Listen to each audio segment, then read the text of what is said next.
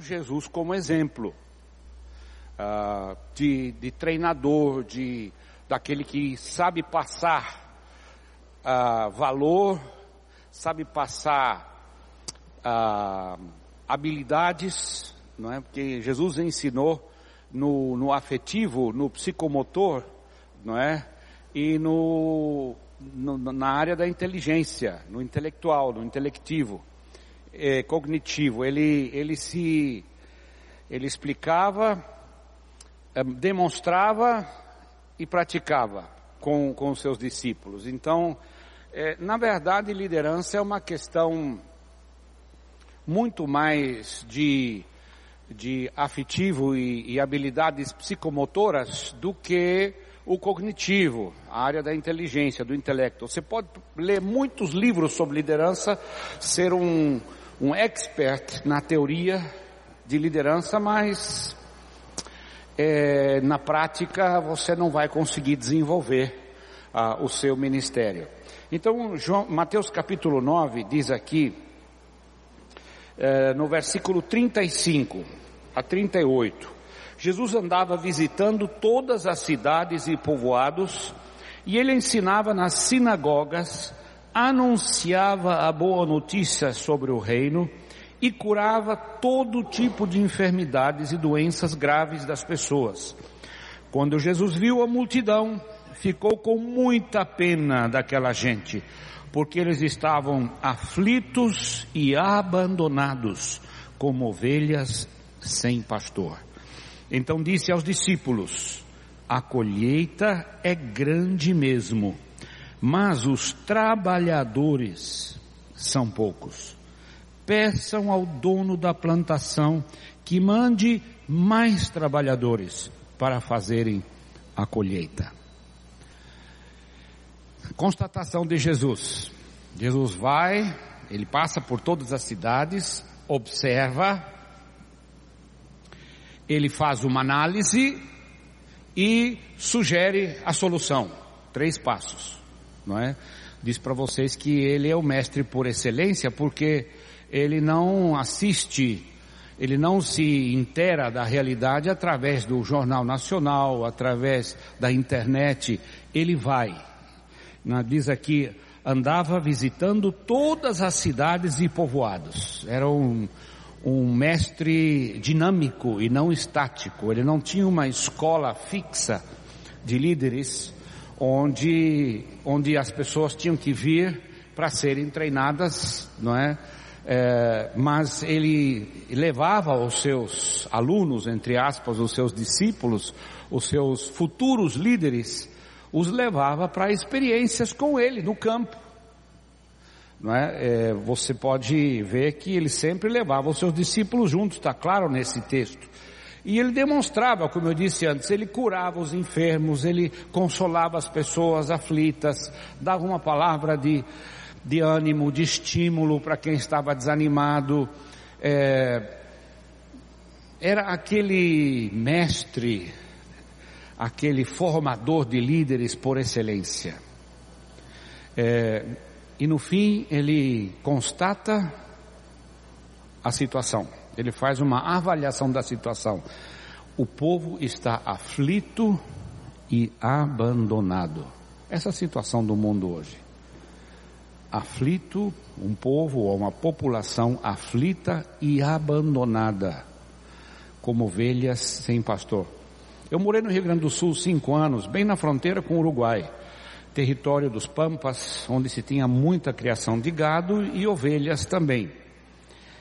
E a gente ia visitar as fazendas, às vezes visitar uh, pessoas uh, para evangelizá-los, fazendeiros, às vezes eu era professor na escola, então os filhos do o, o, falavam de mim para os pais, né, para os fazendeiros. Então, olha, pai, faz um churrasco aí, mata uma ovelha e convida o professor, não é? Então, ah, eu andei muito para os campos e um dos maiores criadores de ovelhas lá que tinha uma fazenda que metade da fazenda estava dentro do Uruguai, outra metade dentro do Brasil.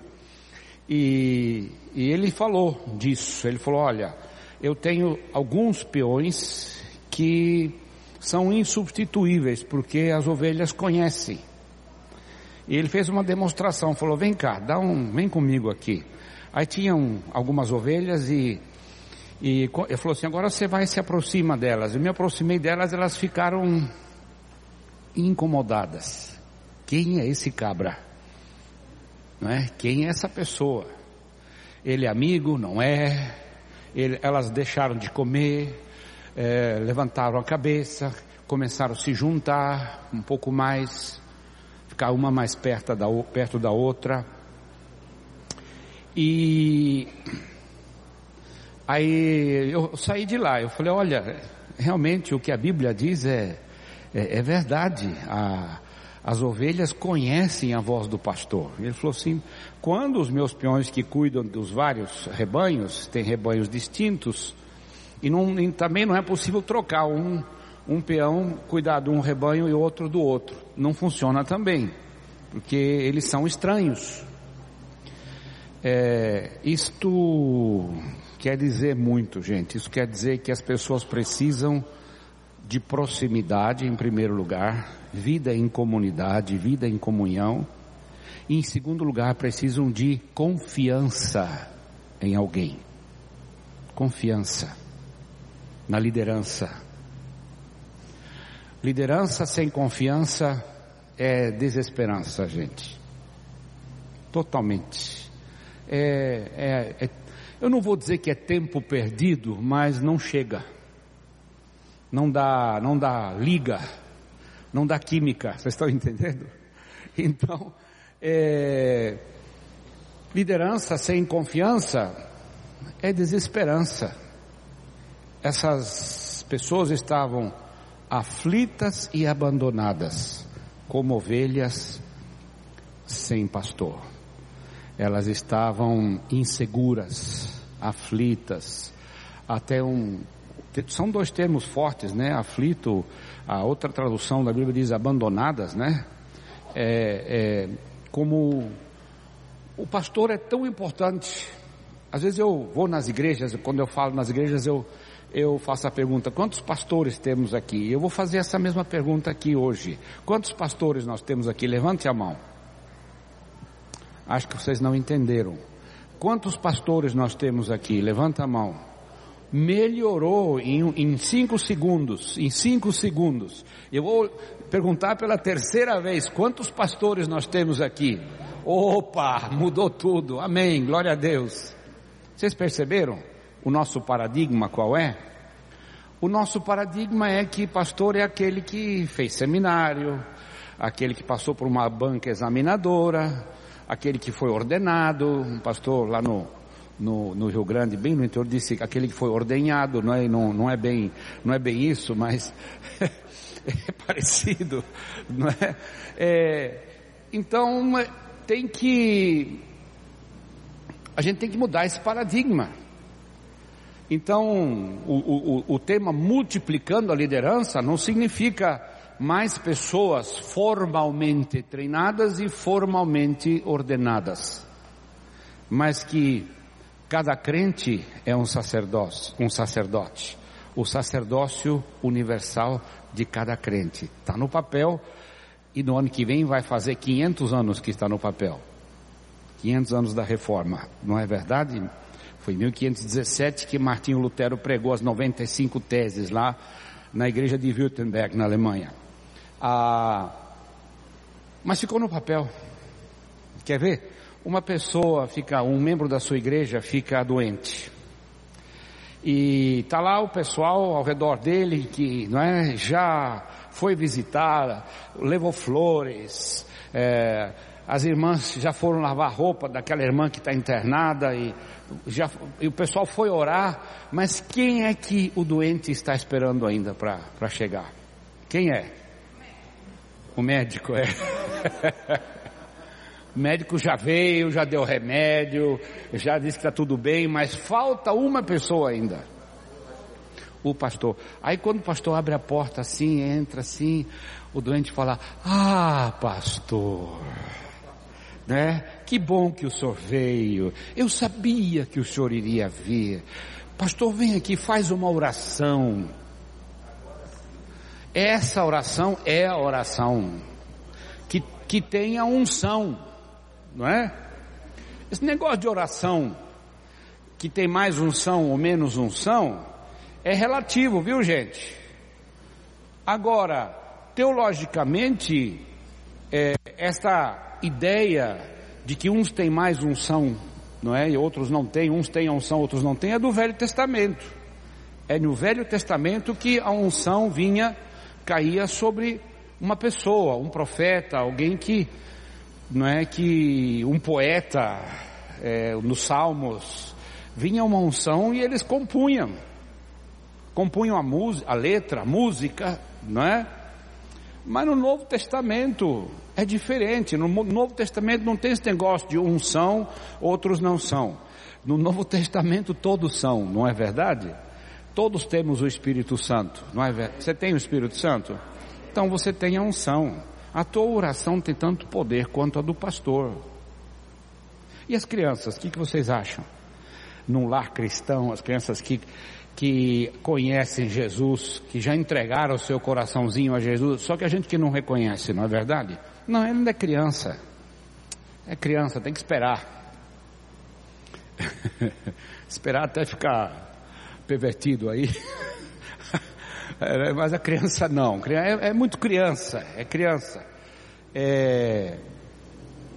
A oração delas tem poder? E muito. e muito. Por quê? Porque o Espírito Santo delas é o mesmo. Elas não têm um espiritinho santinho, menorzinho, mais fraquinho. Vocês estão entendendo? É, eu, eu tive que mudar. Depois de 15 anos de ministério pastoral, eu tive que me converter nessa área. E reconhecer que as crianças fazem parte da igreja de hoje. E não da igreja de amanhã. Eles serão líderes amanhã. Então, e mesmo assim, na sua infância, podem ser líderes também, e são líderes. Não é? Quantas crianças têm habilidade de, na escola, falam de Jesus e, e entende? É... Então, esse conceito tem que mudar. Nós somos um sacerdócio real. Né? A gente vai ver isso aí mais, mais de perto. Apocalipse diz que nós somos um reino e nação de sacerdotes. Cada um, cada casa se torna uma igreja no Novo Testamento. E cada membro um sacerdote, um ministro, um líder. Amém? Então, a solução de Jesus qual é? Que ele, que ele recomenda aqui. Qual é a solução? Peçam, verso 38, ao dono da plantação que mande mais trabalhadores. Gente, ele não está pedindo para orar pela colheita, não. A colheita já está pronta. Num outro evangelho, nesse mesmo texto, acho que em Marcos, o, o evangelista fala assim: levante os vossos olhos. A linguagem de hoje fala: abra os olhos. Não fica de olho fechado, não. Veja, os campos estão brancos. Está pronta a colheita. Lá no sul, quando a gente anda de carro, na época da colheita do trigo, que está se aproximando agora, agora começa, vai até, até o fim desse, desse mês, começo do mês que vem, você vê os campos de trigo, de cevada, eh, de aveia, eles, eles são eles são branquinhos e quando o vento passa assim faz aquelas ondas e quando começa a fazer onda é porque está pronto para colher. Está pronto para colher. E tem que colher porque uma chuva forte pode quebrar, não é, a planta e, e o grão cai para o chão e você perde uma grande quantidade da colheita. Quando a colheita estiver a ponto, tem que colher. Tem aquele filme A Colheita, vocês conhecem, não é? Já é bem, bem famoso, bem já visto se você não conhece, vai no, no YouTube e, e, põe a colheita e você vai ver o filme de uma fazenda nos Estados Unidos onde, mor, onde morre o, o, dono da fazenda, o fazendeiro e a esposa e os filhos ficam ali. O que, nós vamos fazer agora? E os vizinhos todos se juntam e dez máquinas colheitadeiras entram na, e, e em um dia colhem toda, todo o campo, toda a fazenda dessa viúva. Então, por quê? Porque várias pessoas se uniram, se juntaram. A colheita está pronta. Qual é a nossa tarefa como igreja? Vou falar essa frase e vou repetir mais uma vez. A nossa tarefa é transformar a colheita, os crentes novos que chegam, em colheitadeiras, em trabalhadores da colheita. Esta é a nossa tarefa. Transformar a colheita em colheitadeiras. Pessoas que se enganjam, que, que na colheita, que se, se esforçam, que unem forças para colher. Nós, em vez de transformá-los em colheitadeiras, os transformamos em membros de igreja. Em membros que ficam sentados passivamente e não se envolvem na colheita. Consumidores e que dão trabalho. Dão trabalho para aqueles que querem colher. Não é verdade? Murmuram, criticam. É, tem jeito de desligar pelo menos essa luz ainda? Quem quem quem está comandando aqui os o tá, é, a lâmpada, o projetor está com a lâmpada bem fraca, então nós precisamos o ar condicionado também tem gente esfregando. É, eu prefiro frio, porque no calor o pessoal começa a concordar comigo, começa a dormir, começa a dormir. No frio eles ficam assim. não, mas não foi eu que pedi não, viu? Isso, eu também acho que está um pouco frio. Gente, dá para dá para enxergar ali? Precisamos de mais líderes. Vocês concordam? Amém? Então, algumas pessoas reagem negativamente à palavra líder, devido à sua conotação de posição de poder. Por exemplo, em algumas culturas, um líder é aquele que controla e domina. Outros pensam que um líder cristão deve ter uma posição oficial na igreja. Ele precisa ter um certo nível, é, ele tem que ter uma certa posição na igreja para poder ser líder. No, o novo consenso define um líder em uma palavra: influência. Aquele que é influenciador. Líder exerce a sua capacidade dada por Deus de influenciar. E, e essa é a palavra-chave, minha gente: influenciar um grupo de pessoas do povo de Deus para alcançar o propósito de Deus para esse grupo. Nesse caso, a palavra líder envolve palavras bíblicas como servo. Servo influencia? Influencia ou não? Jesus mesmo disse: Eu não vim para ser servido, mas eu vim para servir. Essa foi a característica distintiva do ministério dele. Um rei que se tornou servo. Discípulo ou trabalhador da colheita, como nós já vimos. Barreiras para o desenvolvimento de líderes. Por exemplo, você já ouviu essa frase? Nossos líderes estão cansados. Eles já estão liderando grupos pequenos há algum tempo e querem um descanso. Você já viu isso em algum lugar? Quem tem células na sua igreja? eu tenho certeza que já ouviu essas, essas frases, algumas dessas frases. Pastor, eu estou cansado. Pastor, eu preciso de um tempo. Igrejas crescem ou minguam segundo a disponibilidade da liderança. Você não terá é, uma multiplicação de células se você não tiver líderes prontos para assumirem a multiplicação é proporcional a multiplicação à capacidade de formação de líderes. Você jamais vai ter mais líderes do que, mais células do que líderes para liderar essas células. Embora a igreja tenha feito um bom trabalho treinando as pessoas para irem diretamente a Deus, não é? Ou seja, que a pessoa se alimente, ela, que ela tenha a sua hora silenciosa, que ela, que ela se alimente da palavra. A igreja tem falhado e muito em treinar pessoas para ministrarem umas às outras tem uns 40 uns aos outros no Novo Testamento. O que, que significa isso? Que cada um é ministro. Não é verdade? Tem que mudar esse paradigma. Não é só o pastor o, e os líderes oficiais que são ministros. Cada membro é um ministro.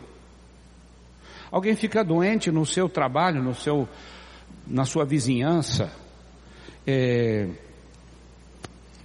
e se você vê o teu amigo triste no trabalho e ele está acabrunhado assim, cabisbaixo, e você fala, rapaz, o que está acontecendo? Ah, estou com um filho doente lá em casa, eu estou meio preocupado. É, qual é a tua tarefa? É dizer, posso orar pelo teu filho? Mesmo que ele não seja crente.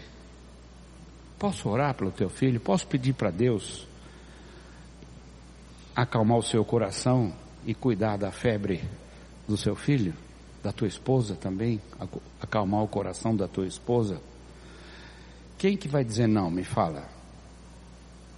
Talvez 0,000% de pessoas vão dizer não. Uma vez eu ouvi o seguinte: não, pode orar porque é, se não fizer bem, mal também não vai fazer. Não é? Você ora assim mesmo, tá? vai, que vai fazer bem. Deus vai agir para mostrar para ele quem Deus é. Não é verdade? Então nós temos que ensinar nossos membros a, a cada um ser um ministro para ministrarem uns aos outros. Dentro da célula é a mesma coisa. Não é só o líder que ministra a todos não é? O pastor ainda é considerado o sacerdote, o único preparado para o ministério. Tem que mudar isso, gente. Antes de você começar a elaborar uma grande escola de líderes e, e, e assim um treinamento com muitas disciplinas, muitas matérias, um currículo fabuloso. Pessoal, não me interessa currículo. Em primeiro lugar, para deixar claro, não sou contra não ao treinamento, mas primeiro vem a mudança de valores. Não é verdade? Você pode enfiar um cabra na sala de aula e treinar, treinar, treinar. Se não mudar a cabeça, o coração dele, os valores dele, ele vai sair de lá orgulhoso. Eu sei, você não sabe. Eu fui treinado, você não foi.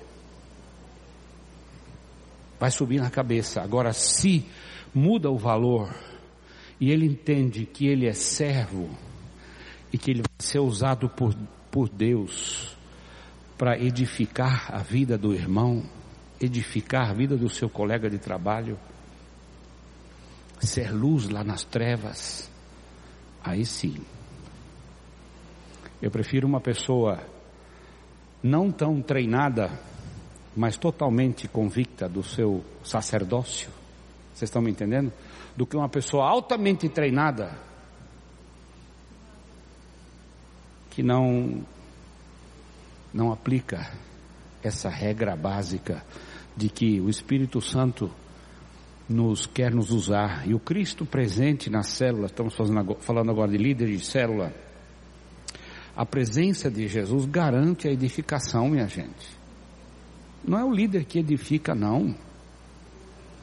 E não é nenhum membro da célula que fez filosofia, não é um membro da célula que fez pedagogia, não é um membro da célula que fez teologia que vai edificar.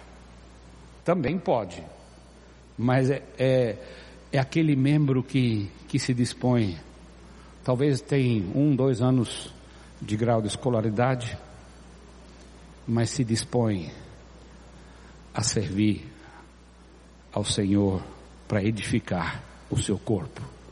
Então, é, não é o pastor o único. Acostumados sempre a, sentar esses membros né, e sugar, eles são, são chamados degustadores de sermões. Conhece esse pessoal? Ele vem no domingo e quer um sermão profundo. E se não tiver sermão profundo, ele vai numa outra igreja onde vai ouvir um sermão profundo.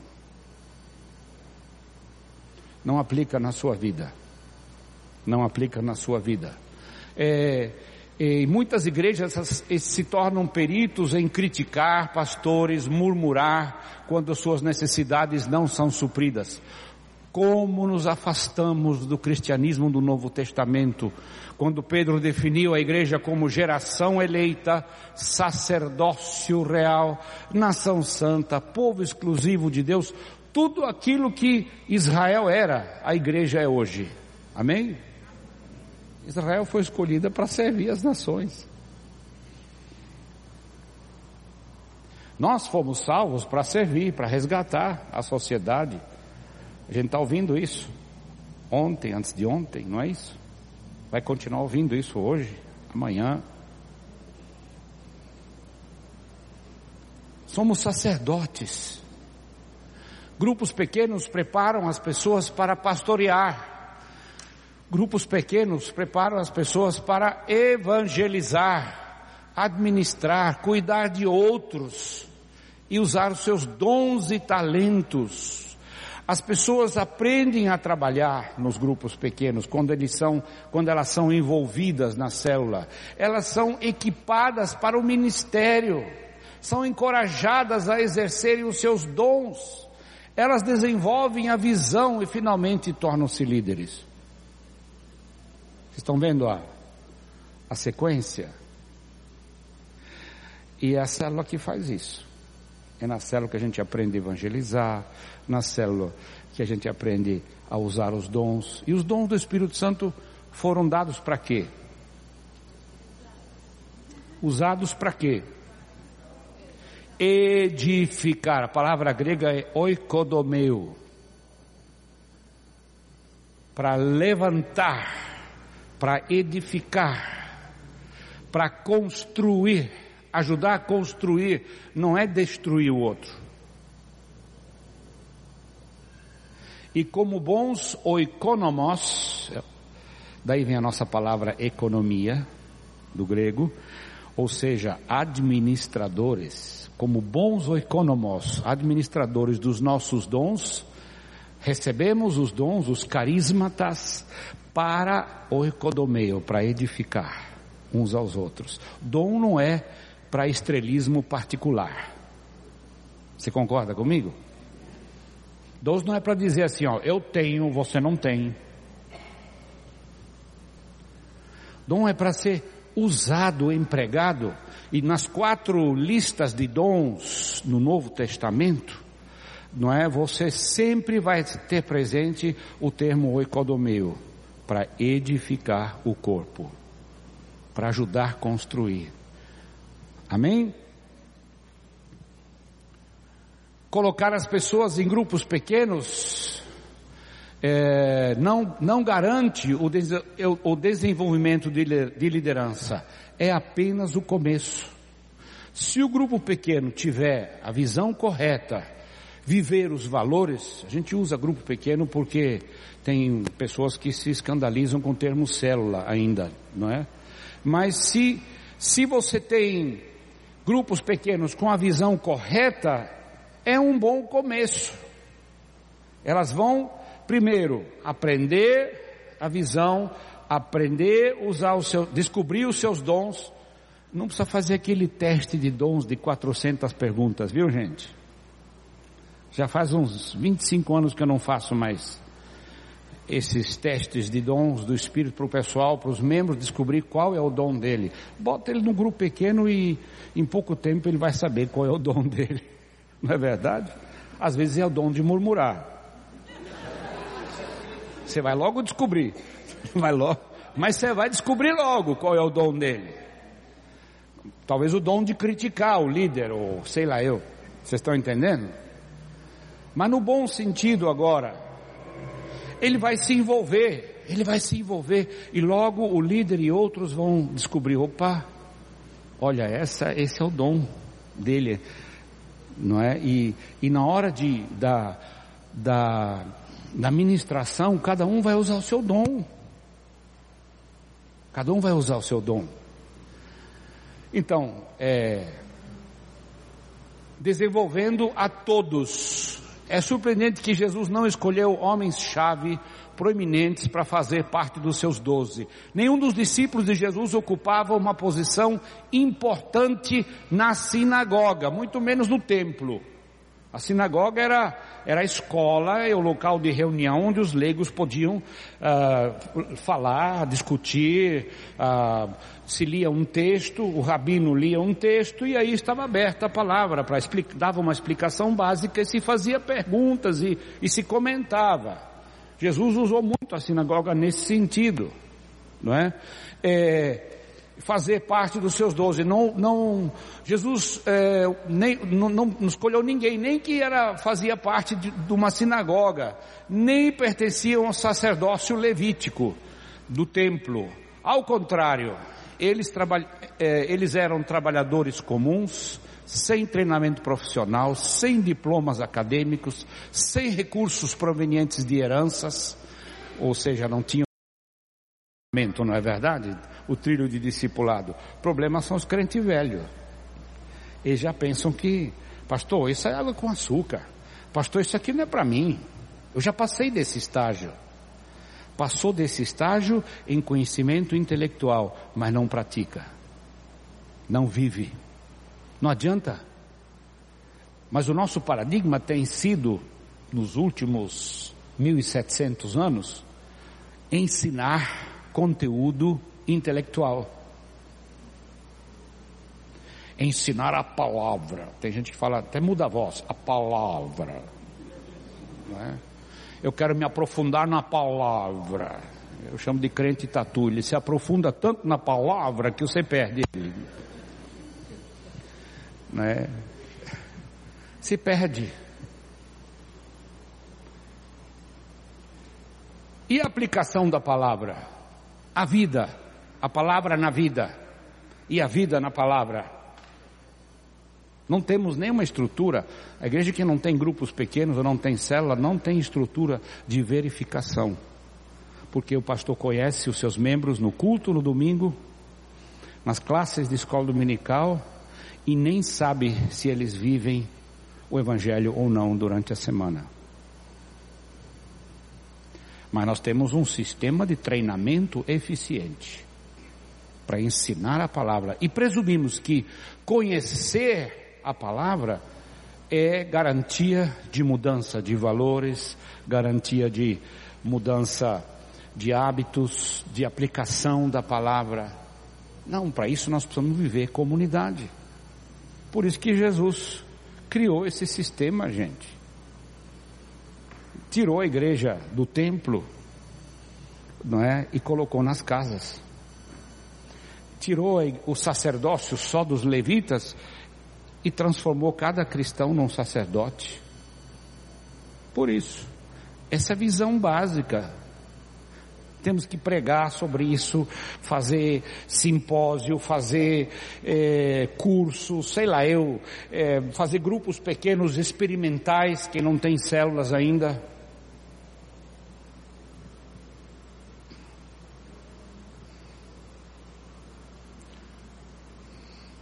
Faremos uma colheita enorme se nos comprometermos a preparar e usar cristãos novos na fé, mulheres, os menos prováveis e qualquer outra pessoa da congregação. Palavrinha sobre liderança feminina. Ela é totalmente compatível com o Novo Testamento, viu gente? Jesus devolveu a dignidade às mulheres elas foram também criadas à imagem e semelhança de Deus. A única diferença é o sexo. Como é que é? Vocês estão me entendendo? É, é simples assim. O Dr. Cho começou 50 anos atrás na Coreia com 70% das, dos líderes de célula eram mulheres, porque elas não tinham, não trabalhavam, não, né, não tinha a, vida é, de, de trabalho. Hoje, hoje é diferente. Mas mesmo assim, o que seria das nossas igrejas se não fossem as mulheres? Né? Em, em postos de serviço, de liderança, de organização, de, de... não dá nem para pensar excluir as mulheres da liderança. E tem base no Novo Testamento, por exemplo, Filipos. Qual foi a primeira líder de célula, igreja em Filipos, que Paulo e Silas fundaram em Atos dos Apóstolos, capítulo 16? Foi Lídia, né? Foi a primeira pastora de Filipos, foi Lídia. E o segundo era um pastor, era o carcereiro. Não é? Era da classe A e da classe C. Você vê como é que é? Num, numa tacada só, duas células, duas igrejas, em duas classes, em duas camadas sociais. E Ninfa, em Colossenses, e Priscila. Você vê que muitos dos relatos, Paulo fala Priscila e Áquila.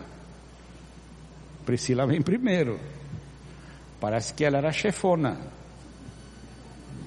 Não é? Tinha garra. Tinha garra.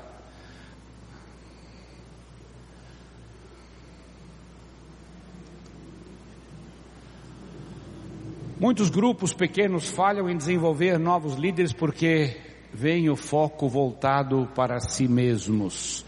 Os grupos que não olham para fora, eles não produzem líder. Para que produzir líder se nós não vamos nos multiplicar? Não é verdade? Esse é um dos grandes entraves. Tem que, desde o primeiro dia da célula, tem que estar ciente, planejado, de que nós, nosso objetivo qual é? Não é formar um clube aqui. O nosso objetivo é, é um grupo que vai servir e vai ser luz e sal, e cada um de nós precisa estar preparado para assumir.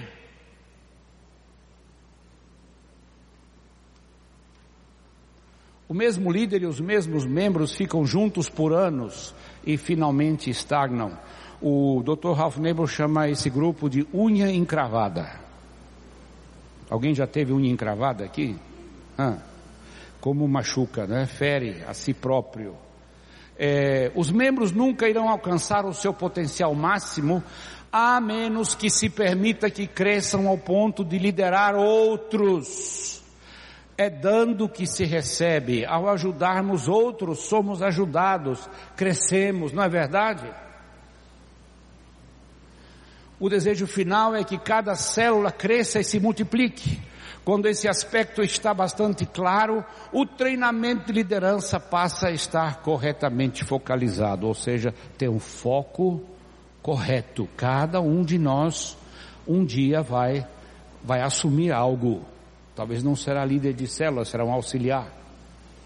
Ele auxilia esse líder, depois vai auxiliar o outro, auxilia o outro, e quem sabe lá na frente se torna líder. Não podemos forçar ninguém, mas quando quando a célula percebe isso, de que o desejo final é crescer e multiplicar, e há um entusiasmo na célula, é mais fácil encontrar pessoas para liderar. Agora, se o líder está assim, ó, oh céus, oh terra, pobre de mim, Senhor, me resgata, por favor. Aí ele vai falar com o pastor, pastor, eu estou cansado. E Aí o líder chega na célula e fala assim: quem vai ser o próximo líder da multiplicação? O pessoal fala: eu, ó, de jeito nenhum. Deus me livre. Entende? Deus que me perdoe, livre e guarde. Não. Por quê? Quem que vai, vai querer assumir nessas circunstâncias? Tem que haver entusiasmo, tem que haver energia, tem que haver vibração. Nós estamos ganhando pessoas. A célula que não evangeliza fossiliza, vira fóssil, morre, estagna. Visualize a figura que a reprodução das células produz. Veja, para multiplicar uma célula, o líder precisa orar diariamente pela, pelos membros da célula, preparar-se espiritualmente diante de Deus, visitar todos os membros regularmente, fazer todos os telefonemas para convidar os visitantes, preparar a edificação do encontro, fazer outros preparativos e a, a, fazer o lanche, preparar o lanche, acima de tudo treinar novos líderes para a liderança das novas células é um pacote completo. Será que existe esse líder? Se existir, ele não vai durar mais do que dois meses. Três meses, talvez. O líder da célula deve delegar. Esta é a palavra-chave. Responsabilidades o máximo possível. Deve estimular outros no grupo para visitarem, telefonarem, participarem da célula. O líder simplesmente verifica se isso está acontecendo, ou seja, ele é o facilitador do que deve acontecer. É não, a gente transfere o nosso, a gente transfere o nosso conceito de pastor nosso conceito tradicional de pastor, transfere esse conceito para o líder de célula. Não se aplica. O pastor tem tempo integral. Ele pode visitar, ele pode ter, ele tem muito mais flexibilidade.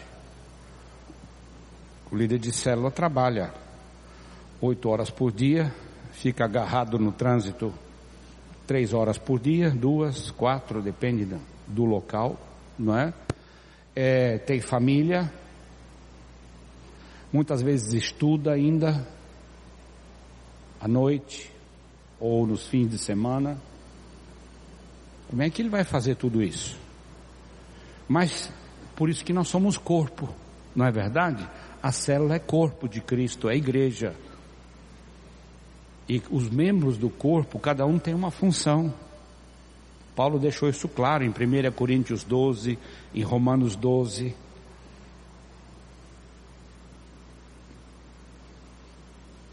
Isso vai ajudar o líder a treinar os past e pastorear os membros. O que é que vai ajudar? Quando todo mundo, quando todo mundo aceita as responsabilidades. O líder tem que ser treinado, em primeiro lugar, para delegar responsabilidades. Ele não pode fazer tudo.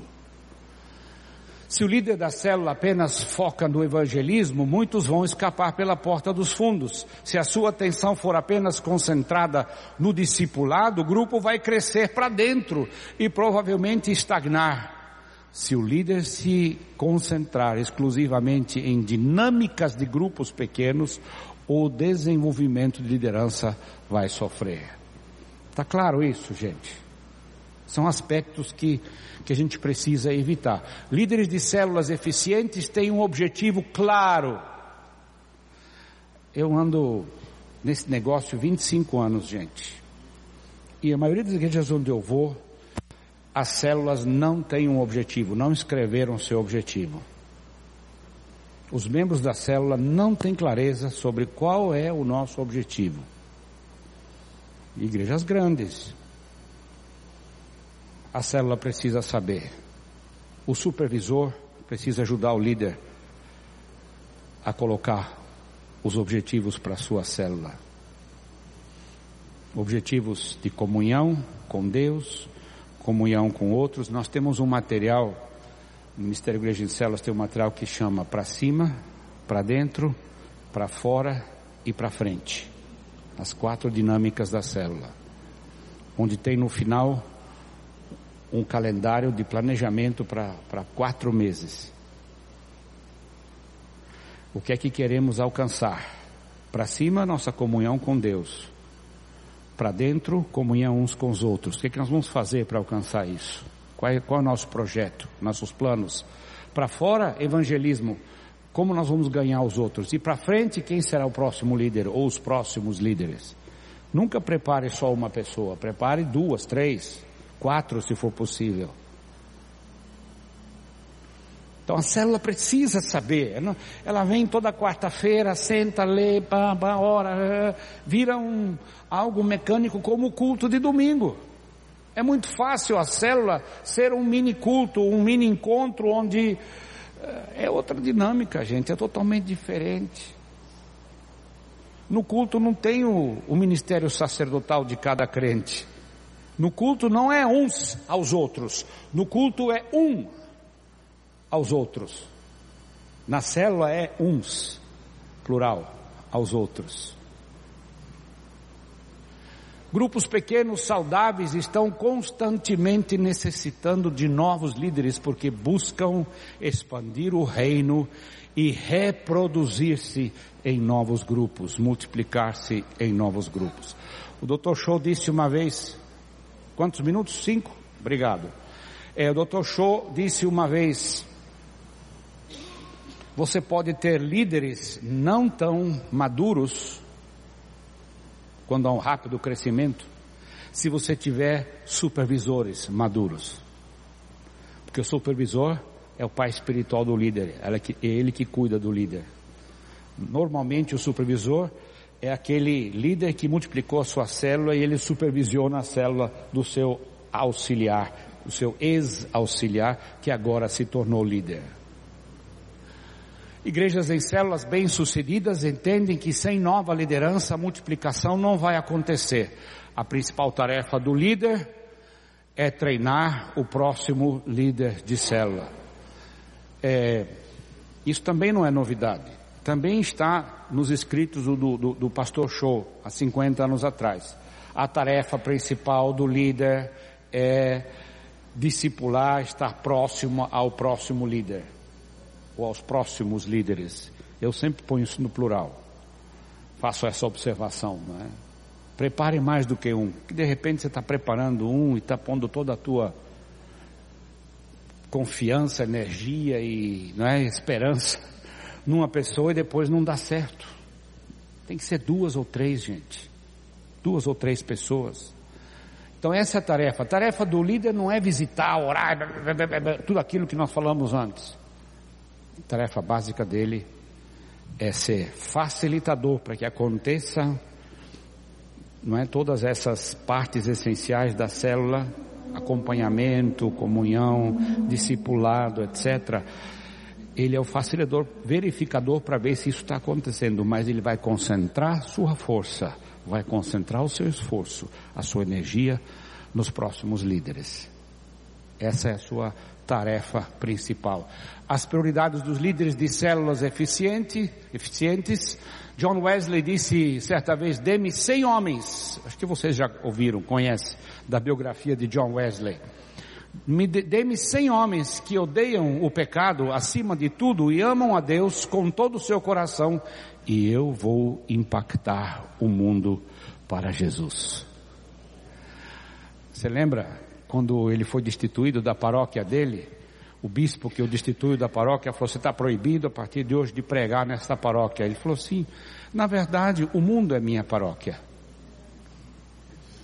Não vou me limitar a essas quatro paredinhas aqui. O mundo é minha paróquia. Então, no final da sua vida, havia convertido um grupo de crentes em um exército de 10 mil células e uma igreja de 100 mil membros. 1870 mais ou menos, imagina. Século 19 ainda, né? nos Estados Unidos e, e na Inglaterra. Cidades inteiras foram transformadas pelas células de John Wesley.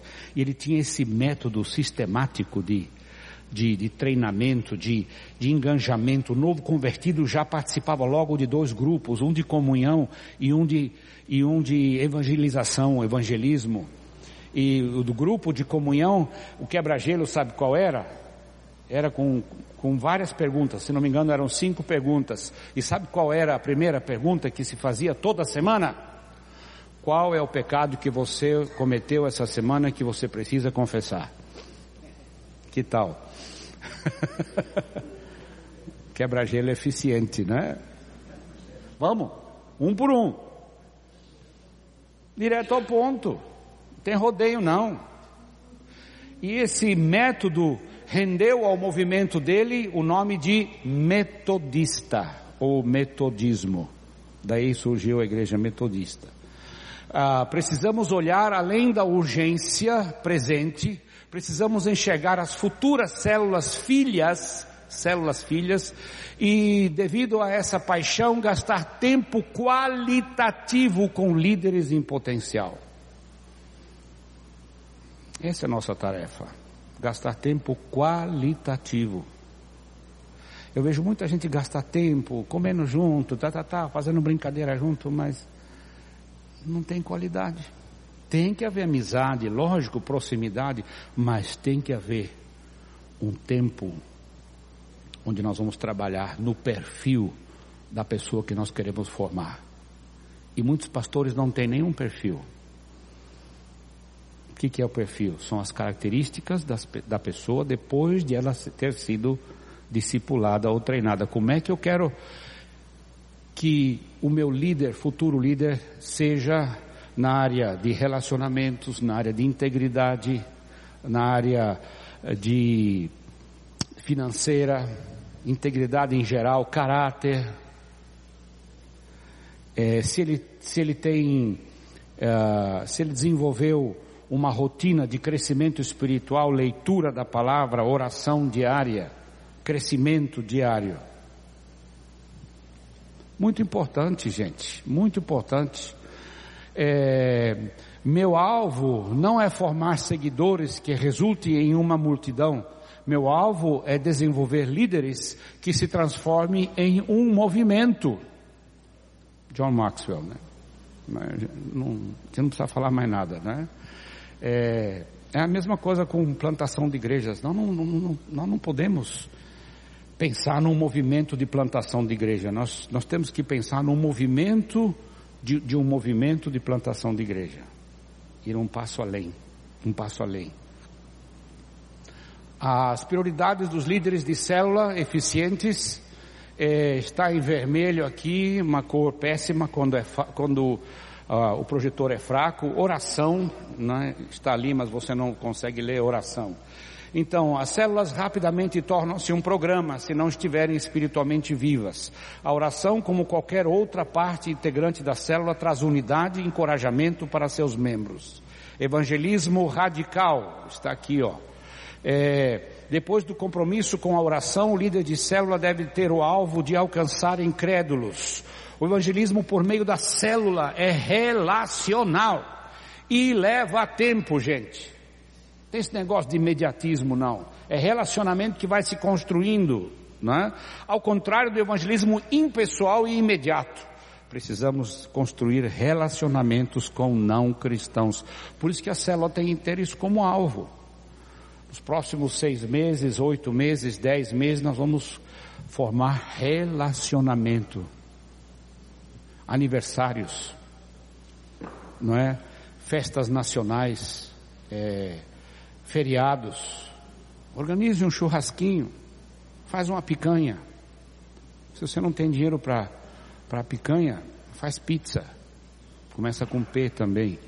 Não é? Se não tem dinheiro para pizza, faz, faz pastel, faz pipoca. E se não tem nenhum disso, dá um pirulito para a pessoa. Um pirulito. É. Aí, cuidado contínuo é o outro título. Queremos discípulos e não apenas decisões. Igrejas lutam para conseguir pessoas para acompanhar os novos convertidos. O discipulado, preste atenção, flui naturalmente do evangelismo em uma célula. Depois que João ganhou Pedro para Cristo, ele continua a discipular o Pedro dentro do contexto da célula. A célula, discipulado tem vários aspectos. Não é só um encontro uma vez por semana, um a um, não. A vida da célula contribui para o discipulado. O, o culto, a mensagem, o louvor contribui para, para o discipulado. O evangelismo é discipulado. Quando vamos ganhar outros. Vocês estão me entendendo? Convívio é discipulado. Não é aquela horazinha que se gasta uma vez por semana com a pessoa, não, e faz cinco perguntas ou seis perguntas. Como é que está teu casamento? Como é que está? Você está entendendo? Mas é é todo um conjunto de, de convivência que forma o discípulo. É, próximo item, estamos terminando, é recebendo não cristãos. Muitas células têm os não cristãos como sua prioridade. Nós vamos investir neles. É, os não cristãos devem se sentir bem-vindos. Eles precisam se sentir em família. esses visitantes sentem liberdade para compartilhar seus medos, suas dúvidas, seus sentimentos. Visitação regular é outro item, outra prioridade. A hora e meia gasta durante o encontro da célula é insuficiente para cuidar apropriadamente do rebanho. Sei que é difícil pegar o telefone, fazer um telefonema para um membro da célula, ou então entrar no carro para fazer uma visita. Isso exige o quê? Muita o quê? Força de vontade, compromisso. Essa força de vontade é que distingue líderes bem-sucedidos. E comunicação eficiente a célula gira em torno da comunicação. O alvo do líder é de estimular a comunicação, estimular a interação, participação entre os membros do grupo. Muito cuidado para evitar a síndrome do mini culto. Todos devem interagir. No culto não tem a oportunidade para os ouvintes interagirem, na célula tem. Agora o líder não pode ficar pregando, falando, ou se ele delega para uma outra pessoa, ela vem com um papel desse tamanho assim e começa a ler o seu sermão feito ali. Já que nunca deram uma chance para ela pregar, agora finalmente ela tem uma uma plateia, porque ela vai pregar, pode crer. porque o objetivo dela é pregar. Vá em frente. Talvez você percebeu suas próprias necessidades aquela área que ainda não atingiu o seu nível ideal. Todos nós estamos no processo e nenhum de nós chegou lá. Então, vá em frente. Não que eu já tenha obtido tudo isso, ou tenha sido aperfeiçoado, mas prossigo para alcançar aquilo para o qual também fui alcançado por Cristo Jesus. Irmãos, não penso que eu mesmo já o tenha alcançado, mas uma coisa faço esquecendo-me das coisas que ficaram para trás e avançando para as que estão adiante, prossigo para o alvo, a fim de ganhar o prêmio do chamado celestial de Deus em Cristo Jesus. Filipenses 3, 12 a 14. Amém? Temos tempo para uma, duas perguntas ainda. Dúvidas? observações, alguma coisa que você quer contribuir com uma observação, um comentário.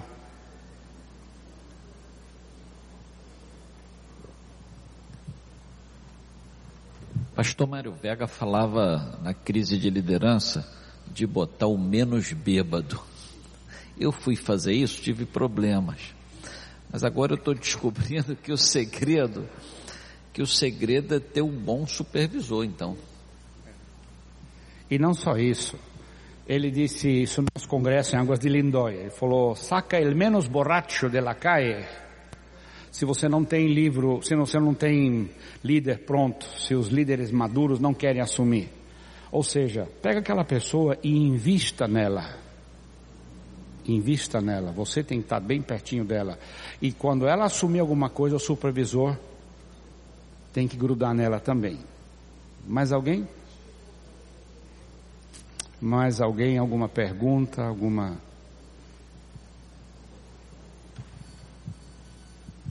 Existe um tempo médio para essa multiplicação da célula? Depende do local, das circunstâncias. Na Suíça, para uma célula multiplicar, no mínimo quatro anos. É, Conheço a maior igreja da Suíça, em Zurique. É, o pastor Werner Kneisel é meu amigo. É, tenho ido lá várias vezes, porque eu falo alemão ainda, então a gente tem é, se comunicado e ele diz, olha, de três a quatro anos. Na Espanha também, três anos, dois anos. Uh, na América Central, às vezes seis meses. Então, não dá para dizer, determinar assim, depende de fatores culturais, não é? Depende de, de fatores sociais, é, fatores de nível social, não é? Também. Depende do estado de desespero da cultura, não é? Cultura, uma cultura desesperada. Mário Veiga, guerra, guerra, guerra, guerra, guerra. Quem teve ontem aí, ontem no, no, no, no Congresso? Ele relatou isso ontem. O pessoal tem guerra. Bogotá, o G12, por que deu tão certo lá em, em Bogotá? Eu tive duas vezes na Colômbia, antes do G12 se tornar mundial e famoso. Porque uma, as Farc estavam destruindo as guerrilhas, não é? O exército normal e o exército paralelo, é, três, três facções lutando, o povo não sabia para onde correr. É, Yong-Shu, também, depois da Guerra da Coreia, quando foi não é a Coreia do Norte e do, e do Sul, então o povo estava aberto, estava pronto. A Alemanha, depois da Segunda Guerra Mundial, estava aberta para o Evangelho. Hoje não está mais.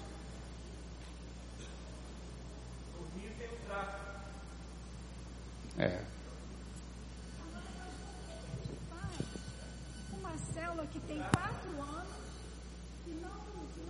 O que fazer com uma célula que tem quatro anos e não multiplicou ainda e não quer morrer? Ou seja, você não deve matar.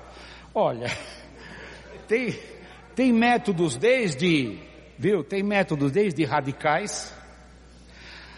Eu cheguei, um tempo eu, eu, eu pensava de que pegar essa célula, dissolver e colocar as pessoas em outras células que estão crescendo.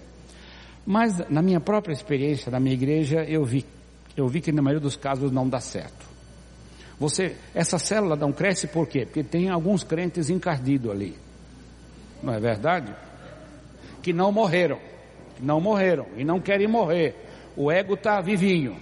As coisas têm que ser do meu jeito. Se não for do meu jeito, eu vou embora. Não morreu. Você pega três crentes encardidos de uma célula e coloca ela em três células diferentes, ela vai encardir três células vai estragar três células. Então não é também assim. Tem várias maneiras. Então o supervisor talvez deva ir lá frequentar essa célula por um tempo. E junto com o líder e com as pessoas que querem, as pessoas de bem da célula, dizer o que, que nós vamos fazer. Que, que nós vamos fazer? Identificar o problema, qual a estratégia que nós vamos desenvolver. Eu creio hoje muito mais nisso.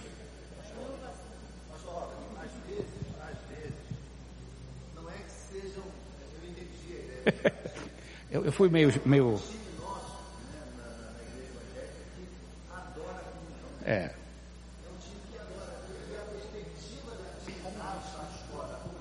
É. É, é. Então, eles, isso, eles precisam, mas isso de certa forma é um encardimento também, não é? A coinonite, a coinonite, então, ela, ela, ela é uma espécie de doença que precisa ser tratada. Não é? Todas as nites precisam ser tratadas. É, e chega lá e fala, gente, ó, por que, que nós estamos aqui? Para ser luz e sal. Aonde? No mundo, não é aqui dentro não. Onde é que a luz mais cumpre com a sua obrigação? Aonde? Nas trevas. E nós estamos aqui numa comunhão plena com, com dez luzes aqui, tem muita luz aqui. junto. Né? E excesso de luz faz o quê? Produz cegueira.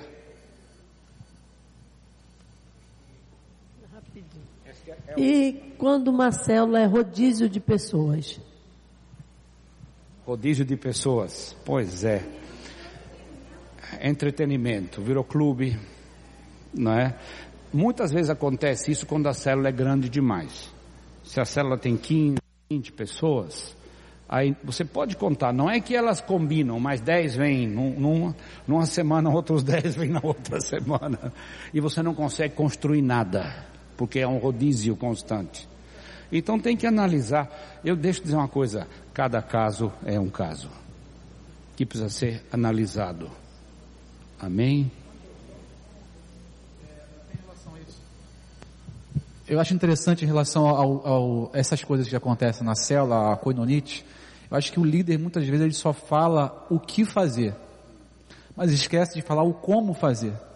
O texto que o senhor leu foi muito interessante. No 37, Jesus identificou, falou assim, dirigiu a eles e disse assim: Olha, a seara na verdade é grande, mas os trabalhadores são poucos. De repente vem na dúvida: o que, que vamos fazer, Senhor? Rogai rogai ao Senhor da seara que mande os trabalhadores. Então ele está sempre orientando como fazer, não só o que fazer. É muito fácil de falar, traz visitante, tá aqui, mas mostra como você pode fazer, como você pode chegar a alguém, como você pode fazer isso, como você pode orar, como você pode ter esse relacionamento. Acho que isso daí tem feito uma diferença muito grande. Eu digo particularmente na minha cela. É, não é mandar fazer, é fazer junto. Como é que Jesus chamou os seus discípulos? O que, que ele falou? Vem comigo. Não é? Vem comigo. Vem comigo. Vem comigo. Não é verdade? Vem comigo. E vamos fazer junto. Li, a liderança, a melhor liderança é por exemplo, não é por mandado. É fazer junto. Se o líder nunca traz um visitante, se o líder nunca, nunca fez um, um, uma pipoca na casa dele, ou sei lá eu, ou deu um pirulito, né? E, e, fez contato. Os outros não vão fazer. Pastor é assim. Eu era pastor 15 anos, eu tive que ir para a cruz, gente. Tive que morrer. É. Pra, porque quando muda o teu paradigma, você vai a zero.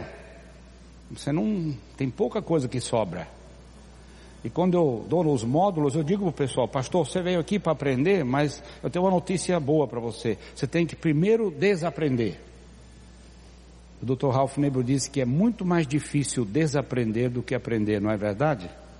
Desconstruir é difícil. Desaprender é difícil.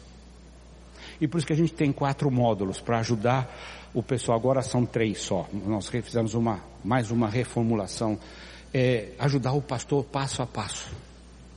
Não é convidar ele para um congresso e pronto, agora ele vai fazer células. Não funciona. E a última, última mesmo.